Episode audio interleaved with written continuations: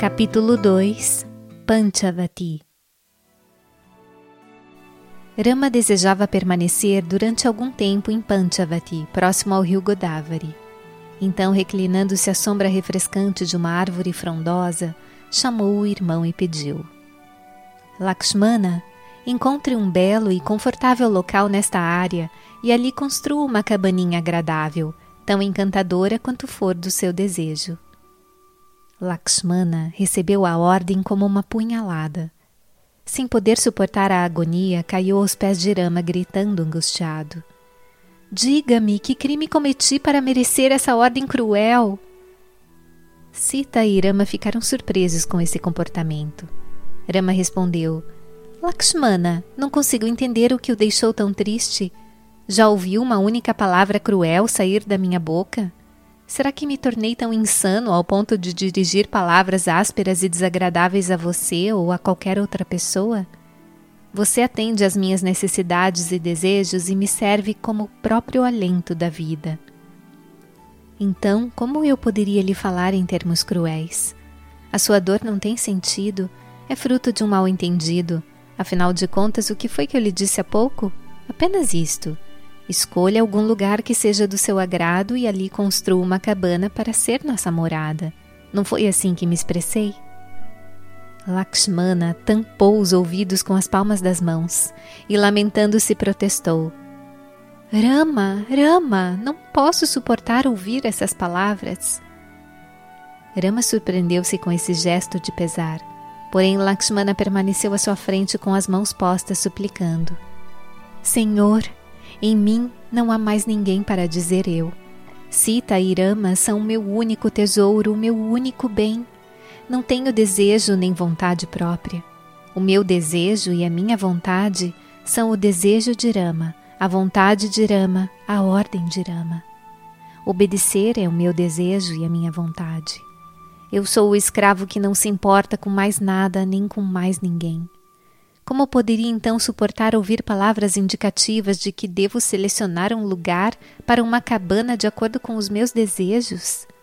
Como se eu tivesse capacidade e inclinação para escolher. Se tivesse as minhas preferências, como poderia ser um bom servo de Rama? Como poderia merecer esse privilégio e essa alegria? Se assim fosse, eu não estaria qualificado para viver na terra e a minha existência não passaria de um fardo e de uma vergonha. Lakshmana ficou de pé, soluçando alto, incapaz de sufocar a sua dor.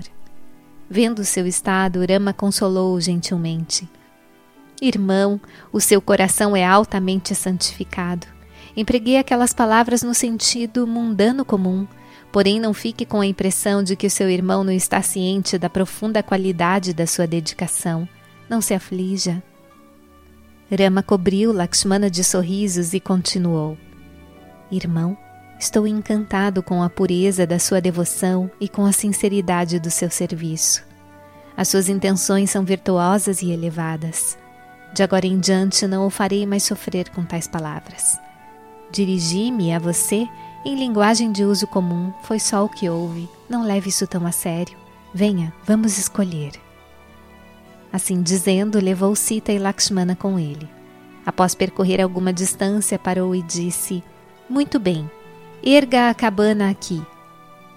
Ao ouvir essas palavras, Lakshmana exclamou com grande alegria: Ah, eu sou realmente abençoado. O meu dever é executar tais ordens, não exercer o meu desejo ou a minha vontade, e tampouco fazer qualquer coisa por minha conta.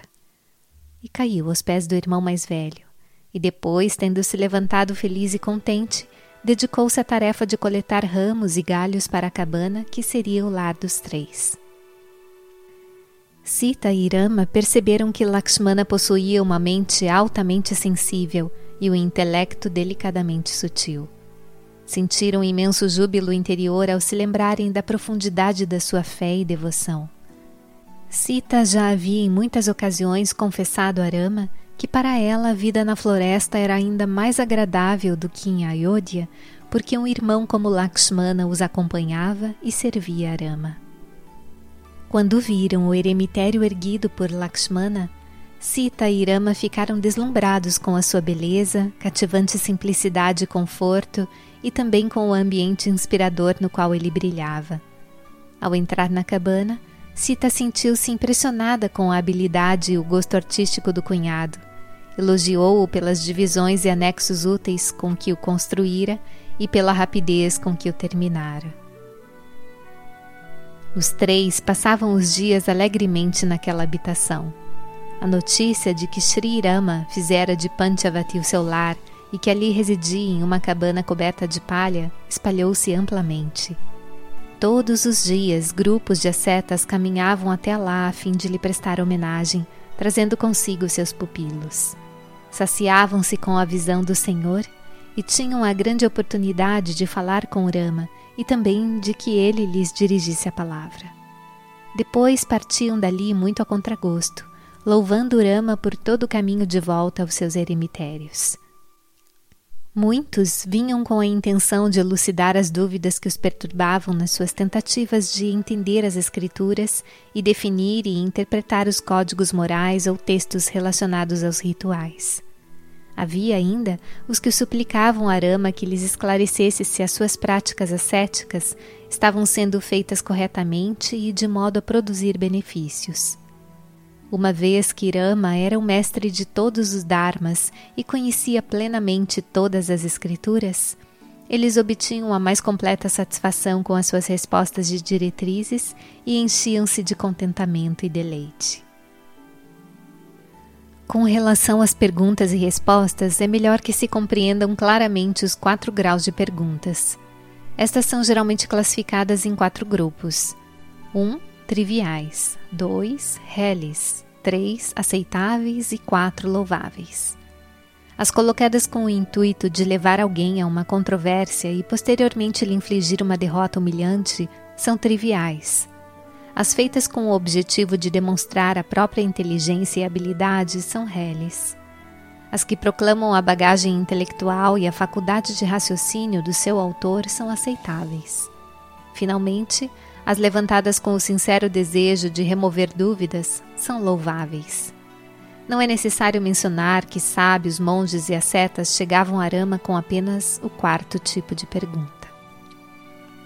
Rama e Lakshmana enchiam-se de contentamento quando viam os ascetas. Muitos eram tomados de admiração e gratidão ao ouvir os ideais que Rama propunha. Tão simples e desprovidos de complexidade, tão fáceis de perceber e de compreender, e tão fielmente de acordo com os ditames estabelecidos nas Escrituras. Rompiam em hinos de louvor e adoração, exclamando: Ó oh, Mestre Supremo! Ó onisciente que conhece o passado, o presente e o futuro, quem mais pode ser o nosso Senhor e o nosso libertador? O Senhor reside nos corações dos sábios. Nós asseguramos a sua vinda aqui entre nós como resultado das austeridades que praticamos.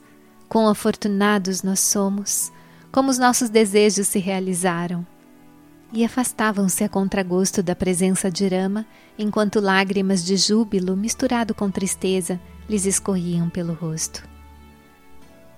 Alguns deitavam-se sob árvores copadas a pouca distância da cabana de Rama, decididos a não retornar aos seus eremitérios. Colhiam frutas e tubérculos ao redor e ficavam atentos a Rama, ansiosos por novas oportunidades de obter o seu darshan. Às vezes, quando ele saía da casa e caminhava ali por perto, saciavam os olhos com a sua imagem inesquecível, ficavam ocultos atrás de alguma árvore ou arbusto. E assim passavam os dias em plena satisfação. Rama roubava os corações de todos os que vinham à sua presença. Estes, na sua devoção unidirecionada a ele, ficavam fora de si, sentindo que a contemplação do seu rosto e a repetição do seu nome seriam toda a austeridade que precisariam praticar dali em diante.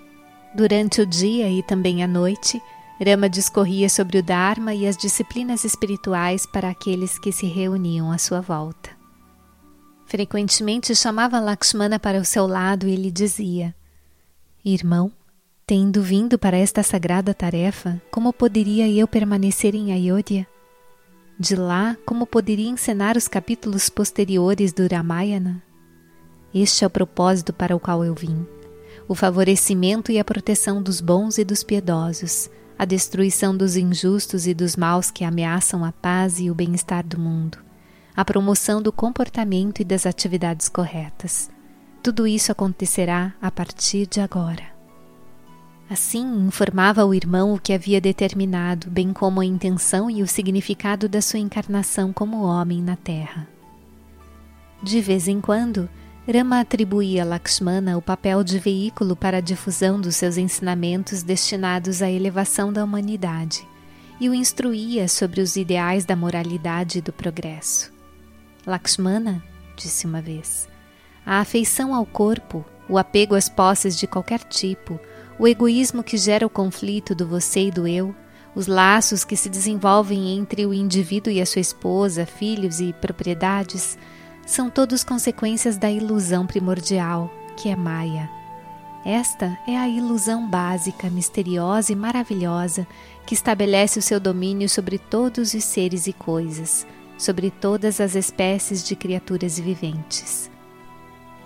Cada um dos dez índrias, os cinco sentidos de percepção e os sentidos da ação, tem uma deidade que o preside, e a ilusão, Maya, percebe o mundo objetivo e dela ofere prazer usando-os como instrumentos. Todo item e partícula de tal prazer é produzido por Maya, sendo portanto ilusório, evanescente e superficial. Maya possui duas formas. Uma é a ilusão baseada no conhecimento, a outra é a ilusão baseada na ignorância. Esta última é muito maléfica e causa infortúnio ilimitado. Os que são atraídos por ela afundam nas profundezas da corrente, no eterno emaranhado de alegria e de tristeza. A outra forma de ilusão, conhecida como Vidya Maya, criou o cosmos impulsionada pelo Senhor, pois não possui força própria. Somente na presença do Senhor ela pode criar o cosmos no seu tríplice aspecto. Os três aspectos são as três qualidades da matéria ou gunas, sattva, rajas e tamas. Cada uma das quais, separadamente ou em algum tipo de combinação, é a característica dos seres. Sattva corresponde ao temperamento caracterizado pela equanimidade e pelo equilíbrio. Rajas ao temperamento raivoso ou caracterizado pela emoção e pela atividade. E Tamas ao temperamento indolente e entorpecido. O verdadeiro sábio, aquele que percebeu a realidade, é a pessoa que renunciou aos direitos e obrigações de casta e sociedade, idade e posição e vive na consciência constante de que tudo é Brahman. Ele compreendeu que aqui não existe multiplicidade nem diversidade, pois tudo é um. Ele sabe que todo o cosmos é constituído do mesmo Brahman e que não pode haver uma segunda entidade separada de Brahman. Ó Lakshmana, você deve saber que a trindade Brahma, Vishnu e Shiva representa apenas os reflexos do único Brahman em cada um dos três aspectos ou atributos da matéria. Brahma é a personificação de Rajas e Vishnu de Sattva. A personificação de Tamas é conhecida como Rudra, Shiva ou Ishvara.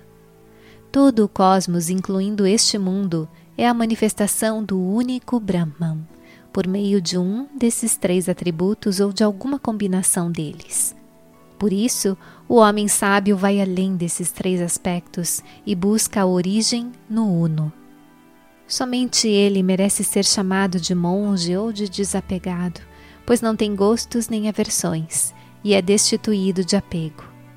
Às vezes, Rama explicava a Sita e Lakshmana que, enquanto indivíduo, a diva, a alma individual, não entender corretamente as afinidades que possui, tanto com a ilusão, Maya, e com Brahman, não poderá alcançar a liberação e a fusão no Supremo. Terá que permanecer como um indivíduo particularizado, atado pelas espirais da ilusão aos limites do nome e da forma. Contudo, acrescentou Rama, no instante em que ele descobrir e souber que não é senão a imagem do Supremo e que a distinção entre ele próprio e o Supremo não tem base na verdade, Maya desaparecerá como a neblina diante do sol que se levanta.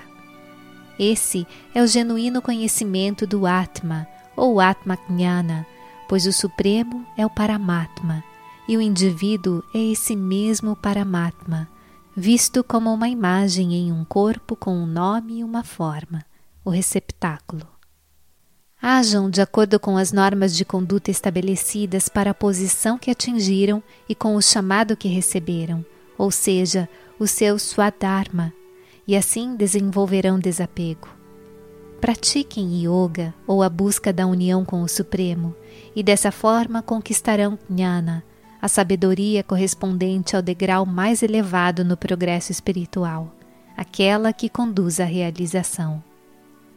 Adorar o Supremo com o maior amor possível chama-se devoção, bhakti. Eu derramo a minha graça sobre quem tem esse amor. A devoção confere total prosperidade. Ela emana espontaneamente do coração e independe de coisas ou de pessoas extrínsecas. Pode também conferir conhecimento espiritual a quem se dedica ao Supremo. A alegria obtida com a devoção é única e imensurável.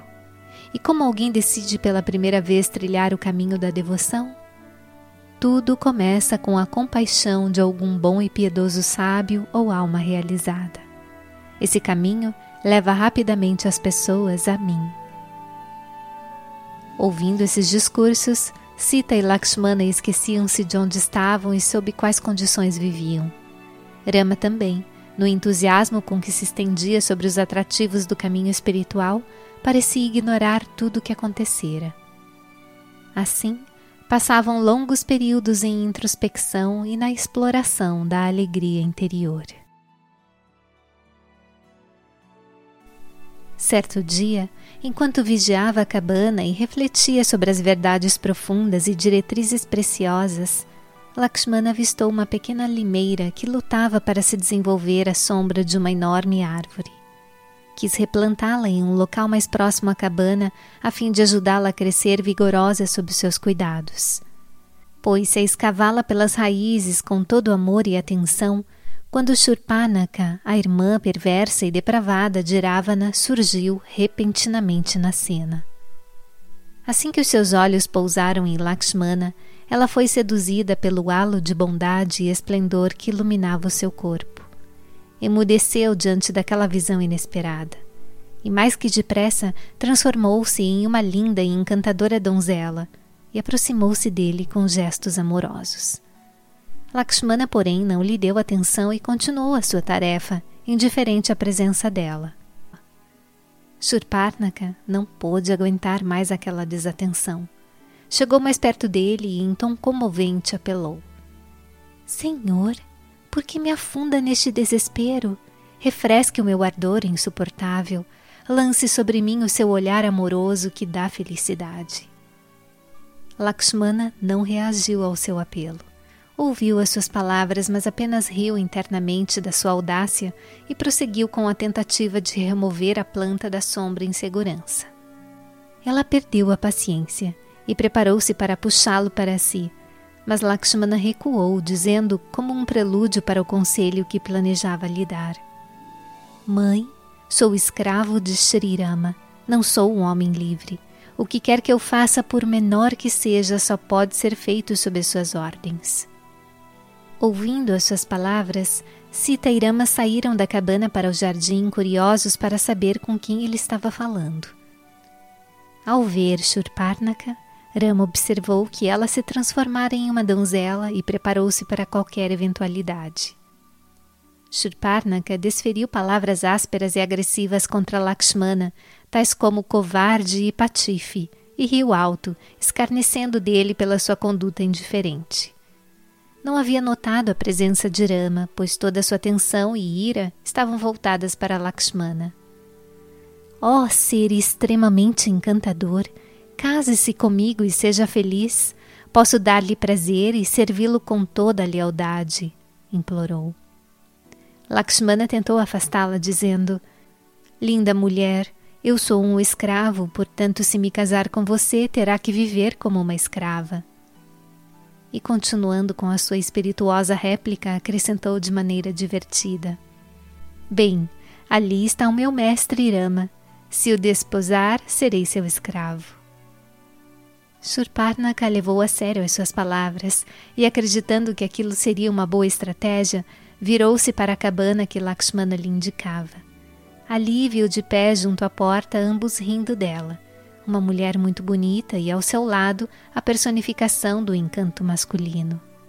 Arrebatada por uma paixão ardente, correu até Arama e, expressando entre lágrimas a sua angústia, suplicou: Deus do amor, Deus da beleza, aceite-me como sua.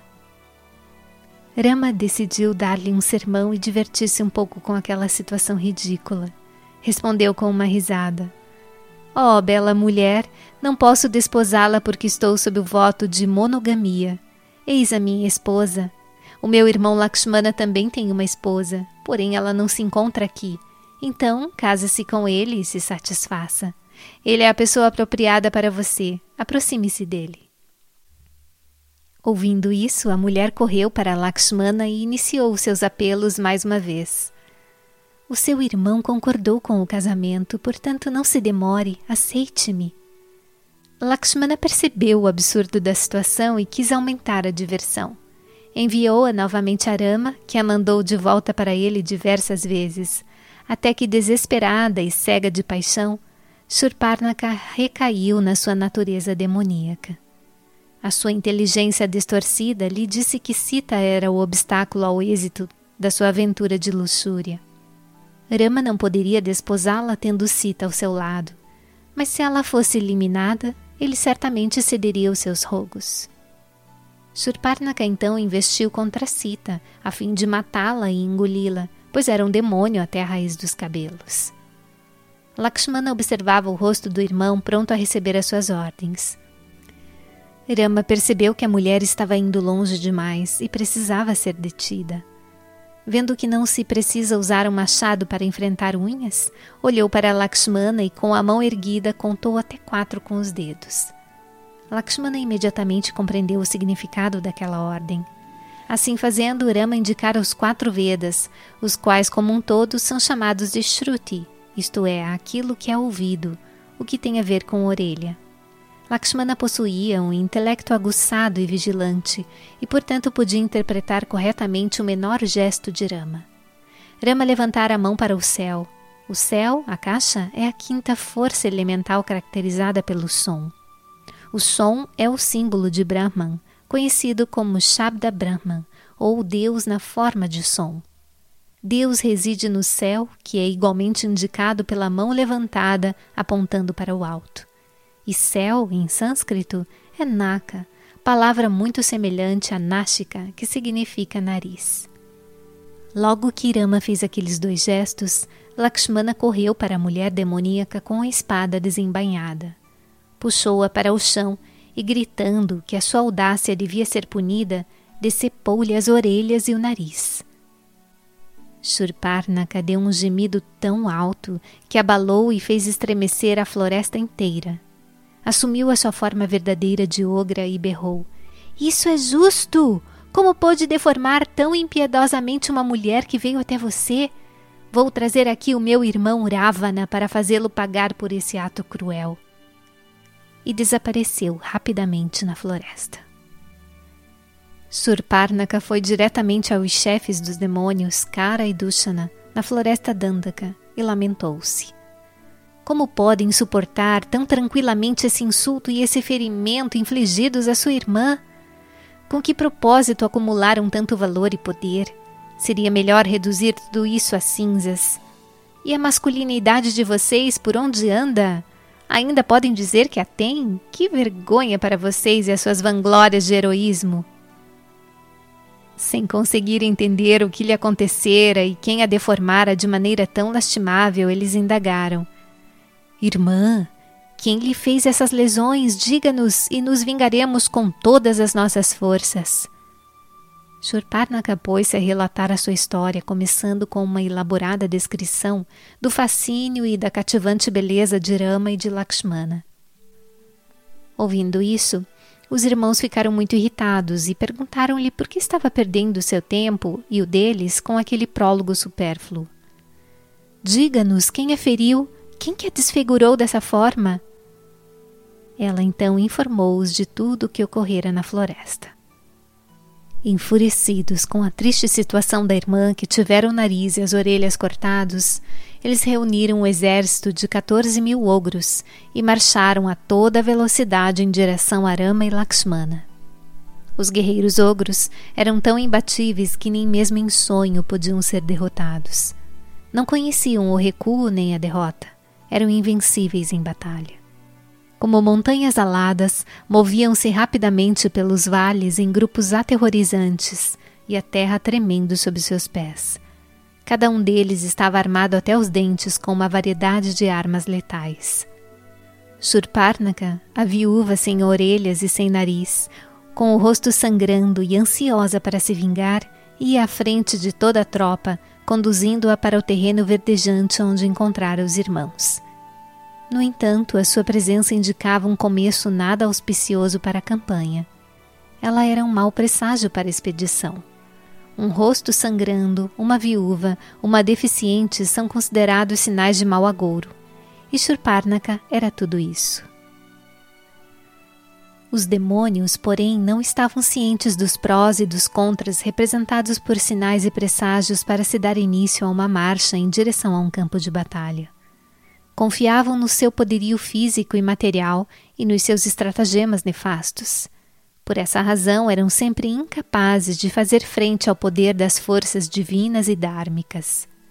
Sim, pois quem consegue resistir ao poder gerado pela observância do Dharma e pela graça divina? Eles jamais davam atenção à retidão ou à divindade. Concentravam todas as suas energias e habilidades em se munir de força física.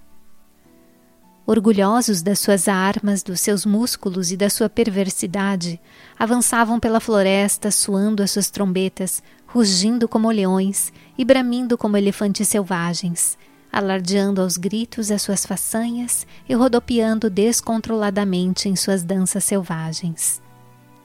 Nunca perceberam que a sua investida era comparável apenas à de um pardal sobre uma águia. De uma certa distância, Surparnaka apontou aos irmãos o eremitério onde estava Arama. A fim de incitar os ogros a um frenesi final, o exército gritou em uníssono: Destruam, peguem, matem! e avançou precipitadamente. Ao se aproximarem, os irmãos desafiaram Rama bradando o mais alto que puderam. Ó oh, grande perverso, imensamente infortunado, atreveu-se a deformar a nossa irmã, não foi? Agora tente, se puder, salvar da extinção a sua vida. Rama já estava ciente da aproximação deles. Ordenou a Lakshmana que mantivesse Sita em uma caverna e que ficasse de guarda. Não se preocupe nem um pouco comigo, nenhum mal pode me acontecer, disse. Lakshmana conhecia o poder de Rama e por isso obedeceu sem restrições. Não tinha nenhuma dúvida sobre a vitória do irmão. Levou Sita até a caverna e lá permaneceu com seu arco e flecha prontos para qualquer emergência. Rama permaneceu de pé à frente da ermida, com um sorriso a iluminar-lhe o rosto e o seu arco bem encordoado, pronto para a peleja. Passou as mãos suavemente pelos cabelos trançados em nó sobre a cabeça. E nesse momento, os ogros viram bilhões de ofuscantes lampejos emanando daquela coroa de cabelos. Aos seus olhos, os braços de Rama pareciam enormes serpentes de múltiplas cabeças. Tal como um leão mira um elefante e mostra os dentes, apreciando a vitória já assegurada, Rama, o leão, ali se postou, desafiante e terrível diante daquela manada de elefantes amedrontados. Os gritos: Lá está aquele que a deformou! Segurem-no, peguem-no, matem-no! levantaram-se em meio ao tumulto. No entanto, ninguém ousou avançar para transformá-los em ação. Por mais que fossem estimulados e encorajados, nenhum dos ogros conseguia reunir coragem suficiente para se aproximar de Irama. As maldições e os berros dos ogros enchiam a floresta. Em pânico, os animais selvagens corriam desordenadamente em busca de abrigo. Alguns entraram apressadamente na caverna onde Sita estava. Lakshmana solidarizou-se com a sua agonia e deixou-os entrar para que se livrassem do medo e da ansiedade. Acolheu-os e deu-lhes refúgio, pois sabia que estavam em terrível angústia. Enquanto isso, os ogros que rodeavam Rama foram de tal modo arrebatados pela sua beleza e encanto que nada fizeram além de ficar olhando fixamente para sua glória e esplendor. Muitos se deleitavam em descrições sobre a sua graça, outros se perdiam na sua admiração e apreço por ele. Todos estavam ligados a Rama pelo amor e pela reverência. Nenhum deles pôde levantar uma arma ou lançar um olhar de raiva contra ele. Shurparnaka também se juntou ao louvor. Disse aos seus irmãos que se achavam ali de pé, maravilhados perto dela: Irmãos, que beleza incomparável está diante de nós! Eu jamais tinha visto até agora tamanho encanto e graça, tão pura simetria e tão harmoniosa compleição. Não o matem, capturem-no exatamente como é e o tragam à minha presença. Igualmente extasiados, eles responderam: Irmã, nós também nunca tínhamos posto os olhos em tal encarnação de formosura. Quanto mais nos aproximamos, mais rapidamente ele se liga a nós e mais fascinados ficamos pelo seu encanto. Não sentimos nenhum pingo de raiva ou de ódio dele. Quanto mais o olhamos, mais abundante é a alegria que brota em nosso interior. Talvez esse seja o sentimento chamado de bem-aventurança pelos sábios que aqui vivem. Kara não queria conversar pessoalmente com Rama por isso enviou um mensageiro para saber quem ele era, qual o seu nome, de onde vinha e por que entrara na floresta e ali residia e assim por diante. O mensageiro então aproximou-se de Rama e lhe fez as perguntas de acordo com as ordens recebidas. Rama sorriu diante daquele comportamento e respondeu: Escute, companheiro, eu sou um guerreiro. Vim a esta floresta para caçar animais selvagens, tal como seu mestre. Não receio nem mesmo o Deus da morte. Se acham que são capazes, venham, lutem comigo em combate e vençam. Ou então voltem para casa cada um de vocês e salvem-se da destruição. Não matarei aqueles que fugirem do campo de batalha. Em vista dessa declaração levada e devidamente transmitida a Kara e a Dushana, os irmãos brandiram as armas lanças, machados, bastões, arcos e flechas, e gritaram até o eco ribombar pelos céus. Dispararam sobre Irama uma saraivada de mísseis, mas ele os fez em pedaços com uma única flecha do seu arco. Já as flechas que Irama arremessou contra eles causaram tanta devastação quanto fogo ou raios.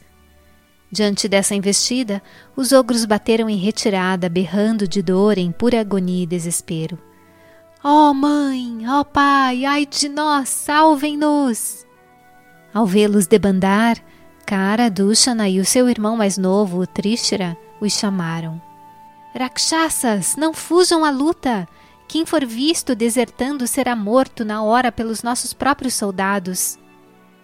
Ouvindo isso, os demônios pensaram: Bem, é muito melhor morrer nas mãos de Rama do que nas de outra pessoa ou em qualquer lugar longe da sua presença. Então voltaram para suas fileiras e avançaram em direção ao lugar onde Irama estava. Contudo, não tinham nenhuma disposição para combater. Estavam tão fascinados pelo encanto pessoal e esplendor de Irama que se quedaram ali, extasiados, mirando a sua divina beleza.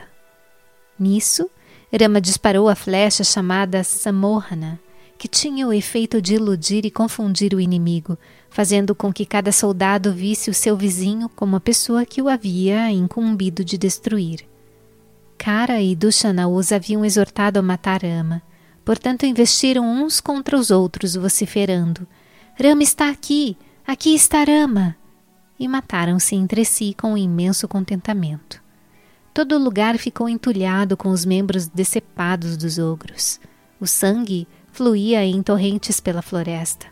Abutres e corvos reuniram-se ao redor, ansiosos por se fartarem de carniça.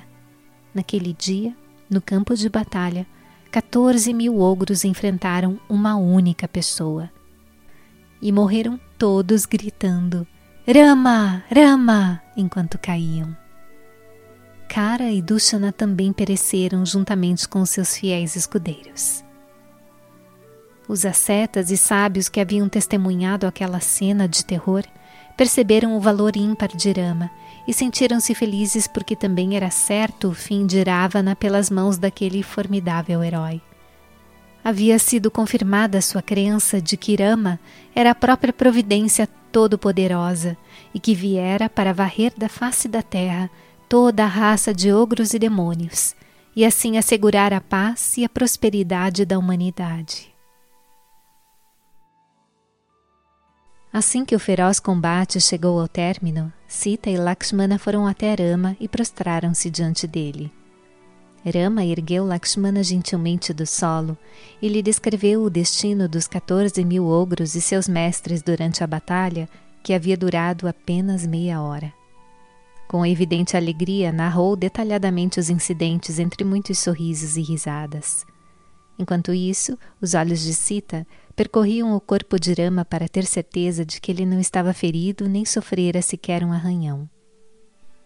No dia seguinte, grupos de ascetas e sábios, acompanhados dos seus discípulos e pupilos, foram visitar o ashram de Rama em Panchavati, pois tinham ouvido falar que o príncipe de Ayodhya aniquilara sozinho todo um exército de ogros. Eles enalteceram Rama pela sua bravura e destreza com o manejo do arco. Alguns que haviam adquirido o poder de ver o futuro aproximaram-se dele com toda a humildade e disseram: Ó oh, mestre, o senhor tem que estar vigilante e alerta nos próximos dias. Os demônios opõem-se a todas as limitações e regulamentos impostos pela justiça e pela retidão. A sua rotina diária consiste em causar danos a tudo e a todos. O seu maior objetivo é satisfazer os seus desejos egoístas, não importando a maneira e os meios de fazê-lo. Sabe, eles têm um irmão mais velho chamado Ravana, dotado de poderes muito maiores. O seu exército possui um efetivo de muitos milhões. Aquela megera certamente haverá de procurá-lo para lamentar o seu destino, e ele não deixará de assumir a sua causa e decidir vingar-se daqueles que a desfiguraram. E assim preveniram Rama e Lakshmana, transmitindo-lhes as informações que possuíam. Rama escutou-os com um sorriso a brincar-lhe no rosto e respondeu: Sim, sim, não ignoro isso. Eu vim aqui particularmente para essa missão. Anuiu com a cabeça como se estivesse ansioso pelo feliz acontecimento do encontro com Ravana, porém não falou mais e sentou-se como se não tivesse nenhum conhecimento do futuro. Voltou-se para Lakshmana e, com um brilho no olhar, disse: Você ouviu? Não ouviu? Depois, dirigindo-se aos sábios, falou: por favor, não fiquem ansiosos nem preocupados. Estou preparado para enfrentar todas as situações. E eles se sentiram consolados e reconfortados com essa garantia e promessa. Rama instilou-lhes fé e coragem e permitiu-lhes retornar aos seus eremitérios confiantes em que poderiam continuar com seus estudos e práticas espirituais em paz e tranquilidade, sem ser perturbados por hordas demoníacas. Tal como os sábios haviam predito, Shurparnaka não perdeu tempo para aparecer diante do irmão Ravana, rasgando o ar com o seu pranto. Irrompeu no salão de audiências do imperador demônio e ali despejou violentas injúrias para espanto e ansiedade de todos os presentes. Temendo que alguma calamidade houvesse atingido as suas terras, os rakshasas de Lanka saíram às ruas e começaram a discutir sobre qual poderia ser a razão daquilo. A aparência de Shurparnaka era monstruosa. O seu corpo estava coberto de sangue e as suas palavras envenenadas pela ira. Ravana viu que alguém a lesionara gravemente e, chocado com a situação dela, rugiu do alto do seu trono. Irmã, conte-nos tudo o que aconteceu. Shurparnaka respondeu: Irmão, se você é um genuíno Rakshasa, se os poderes sobre-humanos que conquistou após anos de ascetismo são reais, então vamos. Chegou o momento de mostrar o seu valor, a sua coragem e o seu heroísmo. Levante-se, não ignore as calamidades que o aguardam, deixando passar certas coisas, perdido aí na embriaguez provocada pela bebida. Você não prestou atenção ao que está acontecendo em Panchavati. Quem chegou lá, com que propósito e para qual tarefa? Príncipes determinados a destruir os Rakshasas entraram na floresta Dandaka. Derrubaram centenas de milhares de demônios soldados e fizeram em pedaços os irmãos Kara e Dushana. Em um piscar de olhos, aniquilaram milhares que se lançaram contra eles. O seu heroísmo excede qualquer descrição. E a sua beleza pessoal. Ah! Aqui, Shurparnaka se deteve e ficou em silêncio, refletindo sobre o esplendor que a arrebatara. Ouvindo a sua história, Ravana tomou-se de fúria incontrolável. Rangeu os dentes e bateu nas coxas em uma explosão de desafio. O quê? Aqueles miseráveis mataram Kara e Dushana? Talvez não saibam o meu nome nem que estou por trás deles, dando-lhes suporte. Talvez não tenham ouvido falar da minha força e de quão vingativo eu sou. E continuou a vangloriar-se em voz alta, contando em detalhes as suas façanhas a quem se achava presente. Shurparnaka interrompeu-o, dizendo: Ó oh, monte de perversidade! Enquanto seu arqui-inimigo dança sobre a sua cabeça, você fica aqui sentado como um covarde, exaltando a si mesmo e a sua invencibilidade? Isso não é sinal de um imperador digno do seu trono. Talvez você não saiba que renunciantes são arruinados pela companhia que mantém, e imperadores pelos ministros que nomeiam, assim como a sabedoria é arruinada pelo desejo por apreciação e a sensação de vergonha é destruída pela bebida. Bem, irmão, não negligencie o fogo, uma doença, um inimigo, uma cobra, um pecado por serem pequenos e insignificantes, pois quando crescerem estarão fadados a infligir grande dano. Portanto, apresse-se, não hesite. As palavras de Chuparnaka destilaram o veneno do ódio nos ouvidos de Ravana. Nesse momento, Kumbhakarna, um dos irmãos mais novos do rei demônio, indagou com um sorriso nos lábios. Irmã, quem cortou os seus ouvidos e o seu nariz? Gemendo alto, Shurparnaka respondeu: Ai de mim! Esse ato cruel foi praticado por aqueles mesmíssimos príncipes. Ravana consolou-o até certo ponto e em seguida perguntou: Irmã, o nariz fica no rosto e as orelhas ao lado do rosto. Eles não podem ser cortados de um só golpe. Agora diga-me, você dormia profundamente quando foram decepados? Isso é deveras surpreendente. As pessoas ali presentes também se puseram a imaginar como aquilo poderia ter acontecido. E ela respondeu: Irmão, eu perdi toda a consciência do meu corpo e, ora, do local onde estava quando aquelas mãos suaves e macias me tocaram. Enquanto os meus olhos sorviam o encanto daqueles lindos rostos, eu não estava consciente do que faziam. A própria visão daqueles príncipes deixou-me tão embevecida que perdi toda a noção de mim mesma e dos arredores.